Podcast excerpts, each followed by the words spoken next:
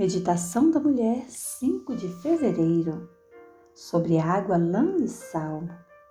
Tenham cuidados para que ninguém venha enredá-los com sua filosofia e vãs sutilezas, conforme a tradição dos homens, conforme os rudimentos do mundo, e não segundo Cristo.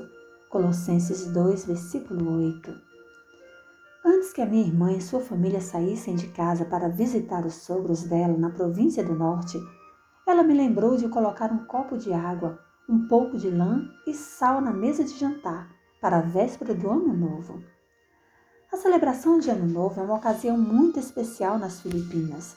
A mesa de jantar é a atração principal e ao centro da mesa geralmente se encontra uma variedade de frutas, a maioria delas arredondadas.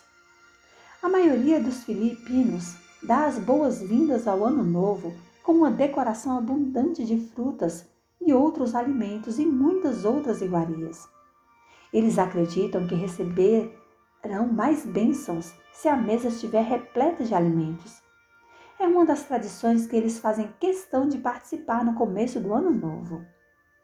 Eu desconhecia essa tradição de colocar água, lã e sal sobre a mesa, mas para satisfazer a vontade da minha irmã, fiz tudo como ela me havia instruído.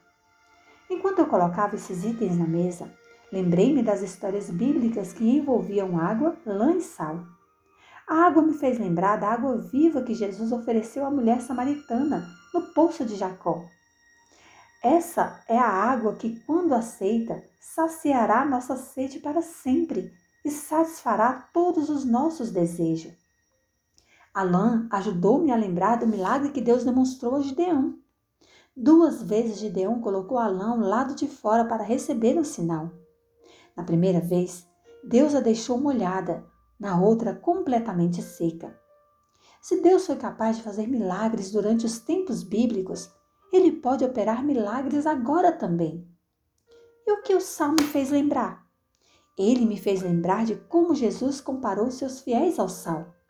Ele disse que somos o sal da terra Está lá em Mateus 5, versículo 13. Não podemos perder o nosso sabor para que anunciemos ao mundo quem é Deus. Enquanto eu olhava para a água, a lã e o sal à mesa, agradecia a Deus pela promessa da vida eterna, pelos milagres maravilhosos e trabalho que Ele nos ordena fazer. Eu lhe agradeci por me ajudar a ter relevância com coisas que eu considerava meras tradições não cristãs tê-las à mesa e compartilhar Jesus com todos, não somente com a nossa família, mas com todos com quem entrarmos em contato ao longo do ano. Deus é o único que traz coisas boas e novas à nossa vida, e não a água, a lã ou sal.